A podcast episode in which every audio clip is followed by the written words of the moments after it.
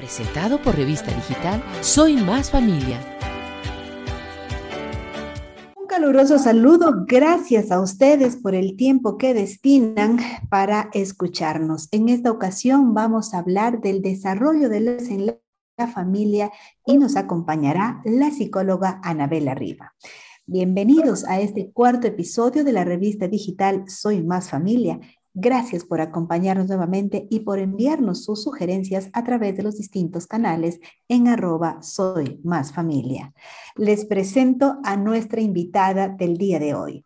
Ella es Anabela Riva, psicóloga, doctora en ciencias de la educación, magíster en salud mental, magíster en terapia familiar, magíster en terapia breve estratégica.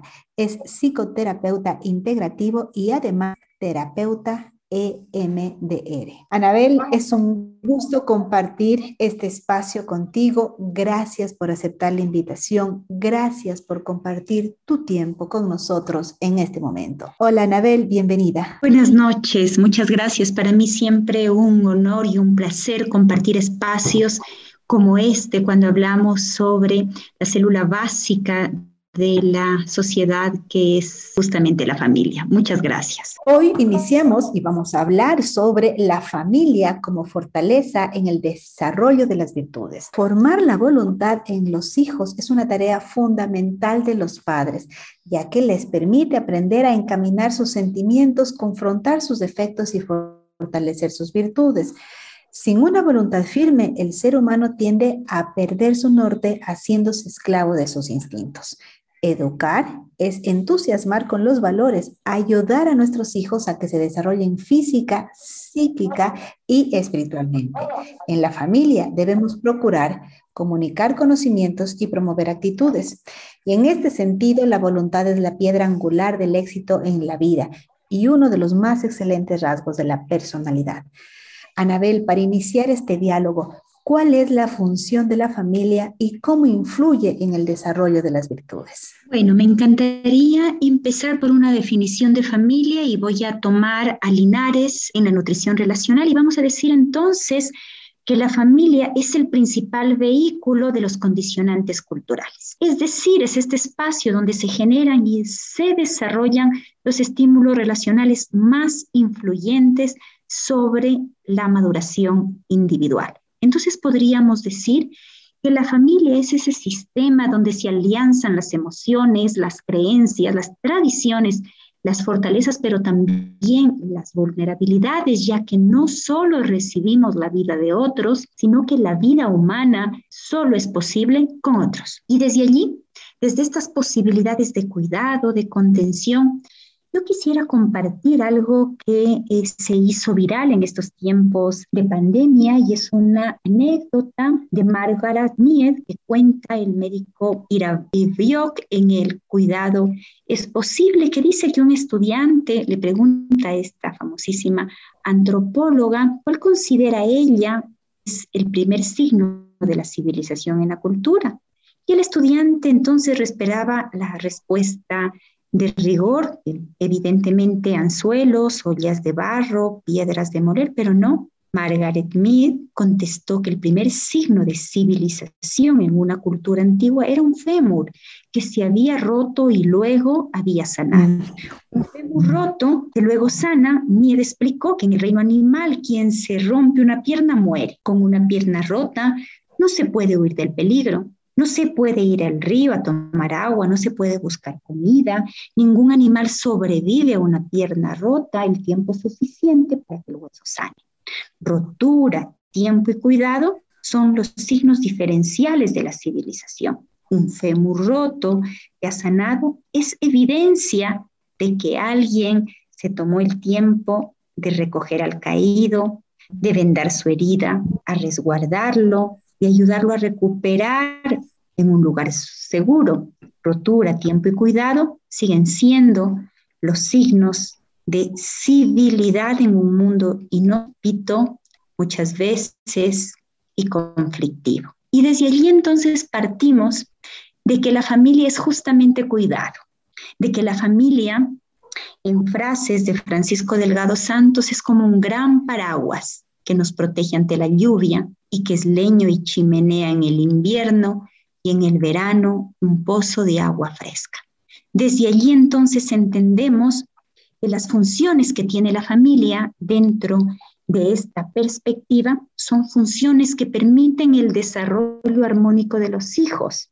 Es a partir de la familia entonces que los miembros de esta familia, que son los hijos, construyen elementos para enfrentar su propia vida. La familia es quien educa.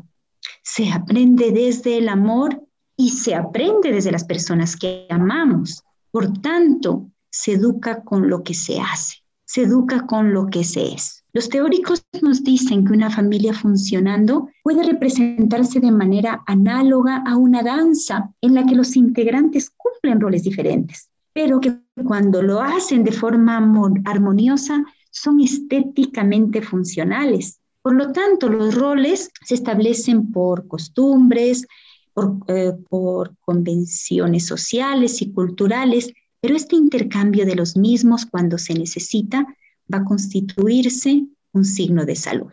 ¿Y qué funciones tiene que cumplir la familia? Y vamos a hablar de la primera función. Entonces, es ese espacio poderoso y rico en que vivir juntos y compartir todos favorece las relaciones interpersonales. La familia tiene que constituirse en proveedor de afecto, fuente inagotable de afecto, ya que si no existe esto, se produce un daño. La carencia de afecto en el desarrollo del niño produce, sin duda alguna, repercusiones en su personalidad adulta. Luego de esta función primordial de brindar afecto, la familia tiene que garantizar entonces seguridad y protección en lo básico alimento, abrigo, higiene, seguridad, descanso, recreación, que es tremendamente importante, los espacios lúdicos y algo fundamental, apoyo en los momentos. La familia tiene que servir de ejemplo y luego nos vamos a quedar en aquello, ya que el ejemplo obedece a un patrón que se adquiere muy temprano en la vida. Somos espejos psicológicos de nuestros hijos y el aprendizaje de Bandura también se produce por la imitación, que es una, de, es una de las vías en las que adquirimos patrones de relacionamiento. Pero además, la familia estimula la, estimula la identidad individual, esa capacidad que tenemos los seres humanos para reconocernos como seres individuales, únicos, especiales y separados de los otros de forma física y mental. También la familia desarrolla la identidad psicosexual. Por lo tanto, es desde aquí que la familia asume los roles masculinos y femeninos, identificándose con los de su propio sexo y diferenciándose con los de otro sexo. Y algo fundamental y lo hemos visto ahora en pandemia, sin lugar a dudas, es que la familia fomenta la capacidad de adaptación. Entonces, la familia tiene esa capacidad de acomodarse a las situaciones cambiantes como las hemos vivido ahora mismo, de tal modo que mantiene su continuidad y fomenta el crecimiento y el desarrollo personal. Desde allí entender que la familia es fundamental en la formación del tejido psicológico que posteriormente, de acuerdo a como nos dice Linares, va a ser el desarrollo de la personalidad. Pero otra de las funciones importantísimas es que desde la familia se fomenta la socialización. Este proceso mediante el cual los niños aprenden a diferenciar lo aceptable de lo no aceptable en su comportamiento. Es desde la familia que se establecen reglas, normas, roles, que se fomente esta capacidad de transmitir los valores y las virtudes. Y desde allí nos vamos a quedar un poquito en entender que la virtud es resultado de una praxis reiterada y que una vez lograda ayuda al propio crecimiento. Es decir, es esa repetición que se le otorga a una situación en la cual la virtud facilita que la persona vaya creciendo y vaya desarrollándose. Por lo tanto, la virtud manifiesta la verdad de lo que es el hombre. Entonces, como vuelvo y repito, los padres nos, convertimos en espejos psicológicos para garantizar al niño seguridad.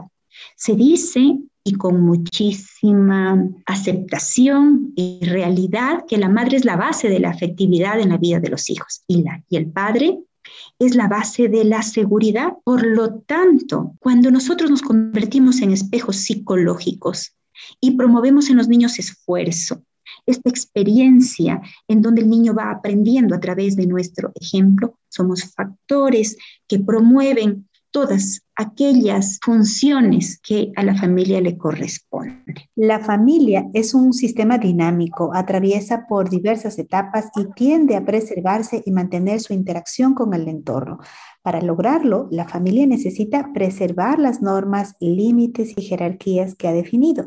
Siendo así, eh, querida Anabel, eh, reconociendo que la familia requiere adaptarse a cada una de las etapas de crecimiento, que incluso hace un momento tú las nombrabas también, ¿qué etapas transita la familia y desde cuándo se debe educar la voluntad? Vamos a decir, Jenny, que cada familia va a poseer y transmitir un patrón único de creencias, reglas, normas, rituales, experiencias y relaciones entre sus miembros y además con el entorno, que va a ser únicas y repetibles. Además, cabe mencionar estos patrones de funcionamiento familiar van a estar condicionados por el contexto sociocultural a la que pertenece la familia. Por lo tanto, lo que es funcional temporalmente ante una determinada situación, vamos a suponer cuando los niños son pequeños, puede ya no serlo de manera más duradera o cuando dicha circunstancia desaparece. Es decir, las reglas, normas que yo tengo con niños pequeños no funcionan. Cuando el niño está en una etapa del adolescente. Por lo tanto, mucho de lo que es funcional en determinado estadio del ciclo vital puede que no lo sea en otra. Y desde allí entendemos entonces que la familia pasa por una serie de etapas que la conforman, que es muy interesante entenderla y que la primera de ellas viene con la conformación de la pareja, que es esa etapa de conocerse la pareja, de esta etapa de enamoramiento, ¿no es cierto? En donde eh, se van definiendo estilos de vida y de rutinas y se forma un nosotros compartido, en donde efectivamente estos llaman la atención como las alianzas que uno puede tener, ¿no es cierto?, con las familias de origen y situaciones que van a determinar en lo posterior cómo funciona la familia. Luego, la familia avanza y puede ya que tengamos la presencia del primer niño, en donde la madre va a desarrollar esta mutualidad con el niño, esta empatía con el niño. Sin embargo, muchas veces la familia puede entrar en una suerte de dificultad porque evidentemente hay la presencia de otro miembro que cambia la dinámica de esta relación de pareja. Por lo tanto, es muy importante que la pareja sepa que se puede producir una crisis y que la crisis es una Em, función natural dentro del desarrollo de la pareja y de la familia. Entonces, la familia luego pasa a la siguiente etapa, es cuando el niño entra ya a su escuelita y el, niño desarrolla ya un dominio de su cuerpo. Los padres también podemos permitir mayor autonomía, ¿no es cierto? Al mismo tiempo proteger al niño de los posibles peligros. Sin embargo, aquí hay algo muy importante. Nuestra función en esta etapa, cuando el niño ingresa ya a la escuela es sin duda otorgar autonomía y seguridad, evitando protección que puede inhibir al niño y limitar muchas de sus potencialidades. Luego los niños ya crecen y se van volviendo escolares.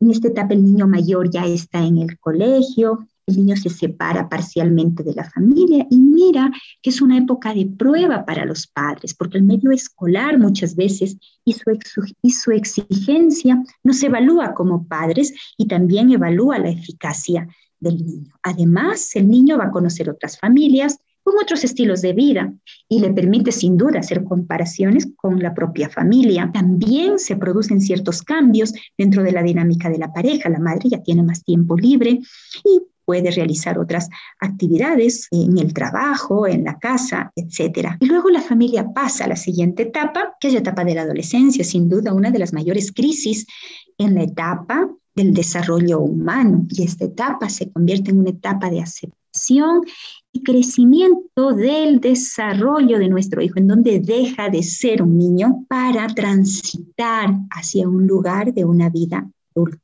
Los padres tenemos dos posibilidades. Podemos cerrarnos y asumir una actitud muy controladora que busque retardar esta independencia del joven, o también podríamos apoyarlo y podríamos reaccionar en la forma de considerarlo como una persona que está buscando su identidad, su autonomía. Sin duda, en la adolescencia se construye la identidad y es una verdadera transformación a nivel físico, hormonal, emocional, intelectual, social, sexual. Y pasamos a la última etapa en donde los hijos se van. La llamamos el síndrome del niño vacío y anuncia a la pareja una oportunidad para el reencuentro. Los hijos se han ido de casa, la pareja se queda sola, la familia se reduce generalmente a la pareja y puede ser una etapa que puede ser vista como una crisis porque los hijos se han ido o como una oportunidad en que la pareja vuelve a reencontrarse, vuelve a, a estar juntos.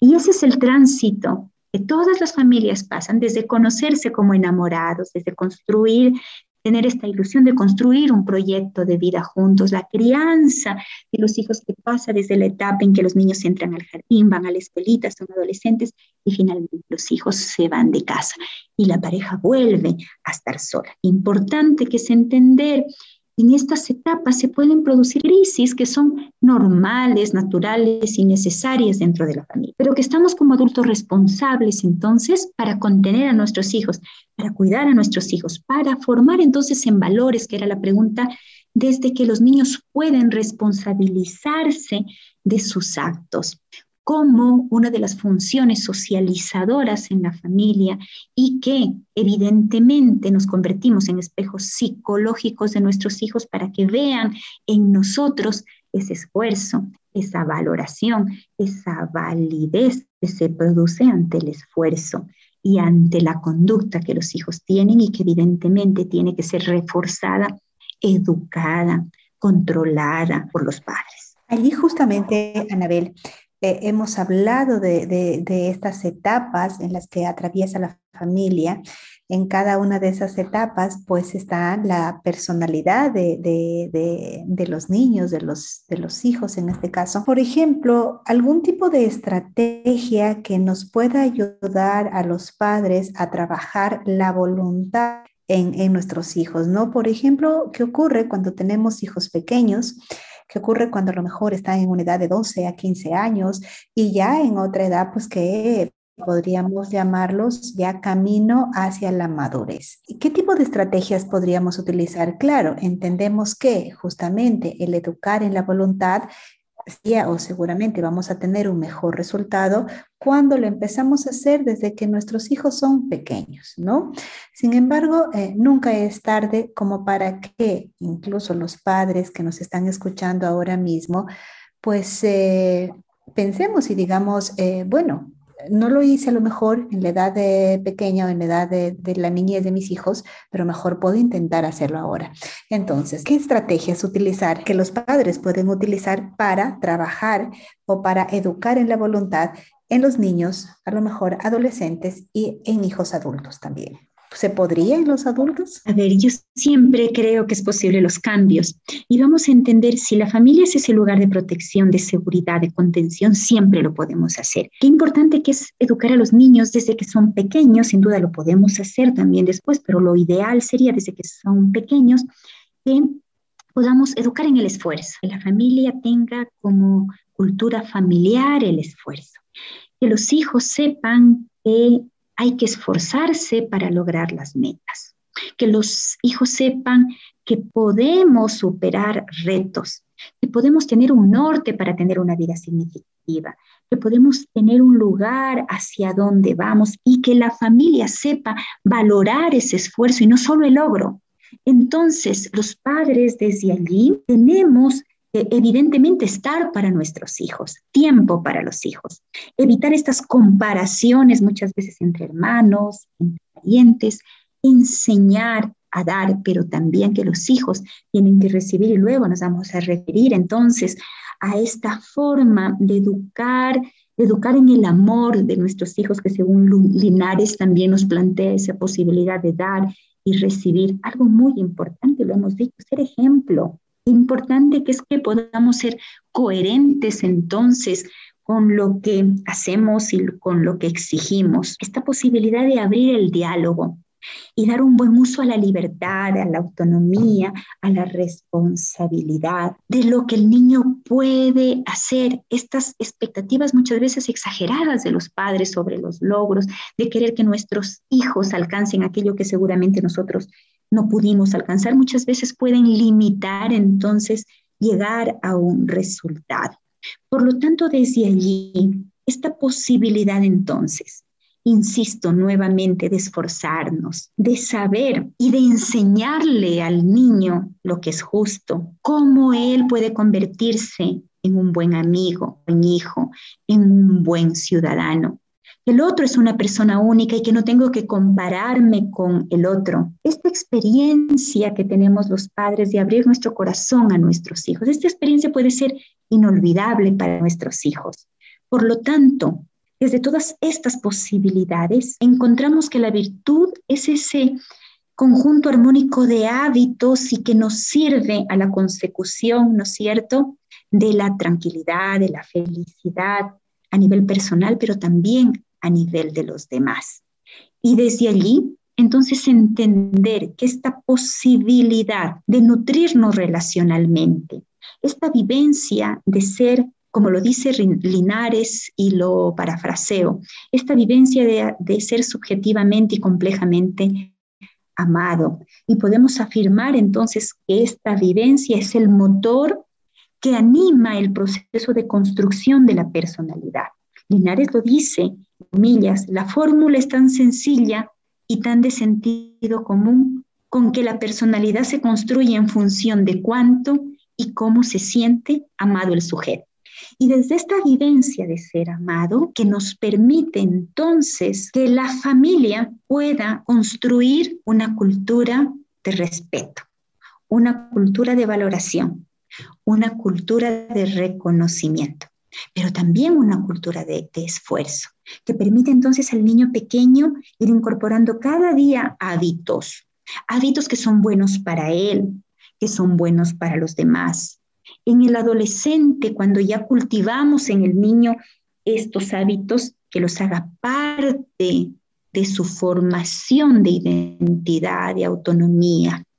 Qué importante que es en la familia tener un valor positivo de la vida, tener un buen sentido del humor, donde las dificultades de la vida también pueden ser tomadas con buen humor. Y desde allí entonces incorporar capacidad de adaptación en la familia y el concepto de crisis que es eh, tan bonito cuando se lo analiza y, viene del ideograma chino Wei que nos, muchas veces las crisis en la familia pueden verse en esta doble vertiente de peligro y de oportunidad. Oportunidad para crecer, oportunidad para el diálogo, como lo había dicho, para el buen uso de la verdad, de la responsabilidad. Y desde allí entonces vamos adquiriendo las virtudes que se consigue con el ejercicio, con el esfuerzo, con la disciplina, con la voluntad. Es educada desde muy pequeñito en los niños, con tareas pequeñas. En la adolescencia se van a fortalecer y que ya en la etapa adulta se van a instaurar y van a formar parte de su vida.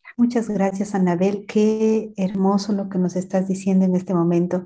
Y me quedo con algo que eh, lo leí justamente de, algunos de, los aportes que tú haces en, en, los distintos medios de comunicación y decías en uno de ellos que la familia es la que influye en la personalidad de los hijos. Es por esto que los hijos se merecen la mejor versión de nuestro comportamiento. Qué responsabilidad tan grande. Eh, hablábamos y en otro de los, de los podcasts que nuestra audiencia puede escuchar, pues hablábamos mucho del de el hecho de asumir la responsabilidad. Desde el momento que eh, he decidido o se han dado las circunstancias de que voy a ser padre, soy responsable de liderar un proceso, soy el responsable de llevar la crianza de un niño. Y hablábamos mucho de que esa responsabilidad tiene, tiene que ir de la mano de la información, de escuchar, de autoeducarme también en, en cómo voy a criar a mis hijos. Bueno, hace un momento eh, tú mencionabas también el tema de eh, generar el, eh, el orden en, casa, ¿no? Si bien es cierto, vamos a, a fortalecer el, o sea, con todo lo que nosotros hacemos en casa, con, con ese trabajo en equipo que hacemos en casa para fortalecer el desarrollo de las virtudes, pues también hay un espacio en el que necesitamos poner las normas, ¿no? Y eh, hay algo que se dice, normas sí, órdenes las imprescindibles. No debemos dar demasiadas órdenes y estas deben ser justificadas. No vale un por qué yo lo digo. Entonces, si es que estamos hablando justamente del desarrollo de, de las virtudes, ¿no? ¿Cómo, cómo trabajar con, con, nuestros hijos justamente en esta parte, ¿no? El momento que eh, yo necesito dar normas y que necesito ordenar la casa, porque obviamente como todo tiene que, tiene que ser ordenada, ¿no? Y sin duda, y allí y lo acabas de decir con muchísima afirmación y claridad en que evidentemente los padres educamos, los padres ponemos normas, reglas, Poner normas y reglas en la casa ayuda muchísimo a una convivencia armónica y lo podemos siempre, eh, digo, lo podemos poner de ejemplo. Por eso los juegos como tales tienen normas, porque si en un juego no hay normas, evidentemente sería eh, tremendo, sería una catástrofe entre jugadores allí. Por eso es que las normas disminuyen el estrés en casa porque sabemos qué se puede hacer, qué no se puede hacer, qué le corresponde a cada uno pero la forma en cómo lo comunicamos y cómo lo hacemos está dada dentro de los estilos parentales. Y así en una pincelada como muy grande, podremos decir que existen em, tres estilos parentales en donde los padres tenemos una forma de comportamiento que sin duda va a afectar el comportamiento también de nuestros hijos. Y existen los parentales en donde estamos vinculados por la permisividad y podría definirse por tres características fundamentales de la conducta del padre ante el niño. Y uno es la indiferencia ante las actitudes y conductas que pueden ser tanto positivas como negativas. Dos, la permisividad ante esas conductas. Y tres, la pasividad. Por lo tanto, estos padres evitan en lo posible esta afirmación de la autoridad y la imposición de las restricciones. ¿Por qué? Porque son más cómodos, porque dejan hacer a sus hijos lo que quieren y desde allí entonces también hay consecuencias en la conducta del niño, en, esta, en este niño que se está formando, que necesita una contención, que necesita reglas y normas. Luego, estamos hablando de un estilo democrático, ¿no es cierto? Que es el que sugerimos evidentemente podamos llegar la mayoría de los padres. Es en el cual los padres pueden dirigir la actividad del niño, en donde también hay reglas, normas, se imponen conductas maduras, pero la diferencia es que se utiliza el razonamiento y la negociación. Entonces no es esta frase que le acabaste de decir, porque lo digo yo. Estos padres entonces dirigen la actividad del niño de forma racional, explicando por qué no, o porque en un momento dado sí la conducta, explicando las reglas y las normas. Y por último está este estilo autoritario, que es porque yo lo digo.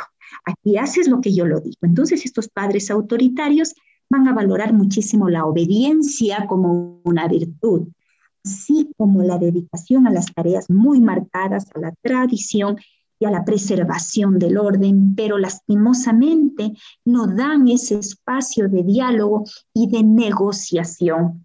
Y ellos muchas veces favorecen estas medidas de hacer todo mucho a la fuerza o de castigo y mantienen a los niños en un papel de subordinación y de restringir su autonomía que sin duda alguna va a influir en la construcción de la personalidad. Anabel, ¿cómo actúa la comunicación en la educación de la voluntad? Es decir, ¿cuán importantes son crear estos espacios de diálogo? Virginia Satir es una mm, autora sistémica que dice que la comunicación es para la relación y para la familia lo que el aire es para la vida. Entonces, ¿cómo escuchar a nuestros hijos? Escuchar hijos significa hacerles saber que reconocemos sus sentimientos y que estos muchas veces están detrás de lo que dicen y de lo que no dicen. Es valorar el sentimiento. Es una especie, nos convertimos en una especie de espejo que ayuda al hijo a reflexionar sobre el problema que lo perturba.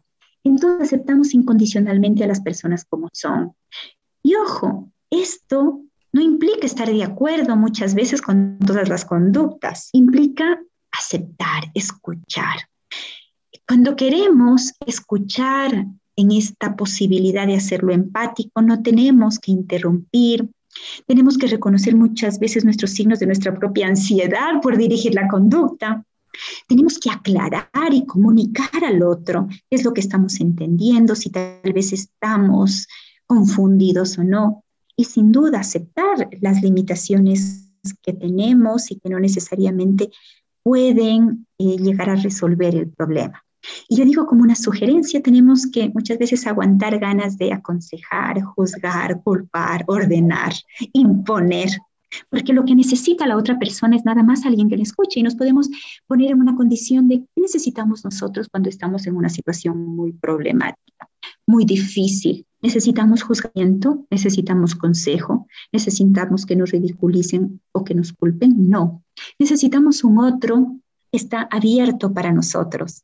Y desde allí entonces se generan los fuertes vínculos al interior de la familia, cuando estamos involucrados en los problemas de los hijos, cuando podemos disciplinar adecuadamente con normas claras dentro de la familia, cuando fortalecemos en los hijos el desarrollo de estas habilidades personales, pero también sociales. El niño puede hacer amigos, pueda tener eh, relaciones interpersonales significativas, sea querido, aceptado, ¿no es cierto? Entonces, desde allí, esta comunicación asertiva nos permite, sin duda, lograr estas posibilidades en el niño, enseñar a los niños que los problemas se resuelven y que hay múltiples posibilidades, que ante una situación difícil tenemos un abanico de posibilidades de resolución. Padres tenemos que estar informados acerca de los riesgos de nuestros hijos y tenemos que procurar el fortalecimiento de vínculos, por ejemplo, con amigos, con el colegio, con las personas que están vinculadas con nuestros hijos. Desde allí los niños, los jóvenes, van a entender que tienen personas en quienes pueden confiar y que los queremos incondicionalmente. Van a saber que tienen personas que ponen límites y que estos límites muchas veces evitan peligros o problemas. Van a saber que tienen personas que les demostramos por medio de conductas la manera correcta de proceder, que tienen espejos para saber la forma de desenvolverse ante determinadas situaciones y que los ayudamos en todo momento porque los valoramos simplemente por el hecho de existir. Y hay algo bien importante, el amor se demuestra en este tipo de relación, esta vivencia de ser muy amado. Y este es el amor complejo del que nos habla Linares, con el que se construye la personalidad. Y él nos dice, abro comillas, es un proceso relacionalmente nutricio, que lejos de consistir en un fenómeno puramente afectivo, va a poseer ingredientes cognitivos, emocionales y pragmáticos. Y desde allí entonces hay un pensar, un sentir y un hacer amoroso. Y esto está dado en esta posibilidad de nutrirnos relacionalmente, que es el motor, de acuerdo a Linares, que rige la construcción de la personalidad. ¿Y qué es el reconocimiento?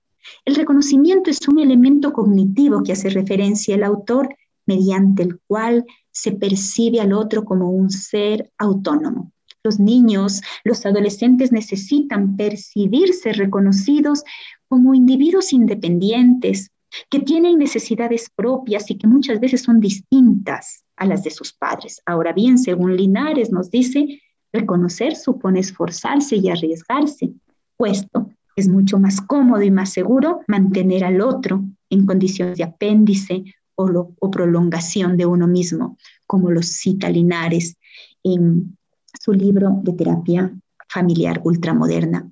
Pero también la valoración, que es otro movimiento cognitivo que consiste en la apreciación de las cualidades del otro. Qué importante que es valorar esas cualidades del otro, aun cuando sean distintas de las propias. Como elementos pragmáticos, este vínculo paterno-filial en esta posibilidad de que los padres promovemos la socialización con su doble vertiente, que es protectora, contenedora de nuestros hijos, pero también, como lo dice Linares, normativa. Y en esta posibilidad, dar y entregar son componentes pragmáticos.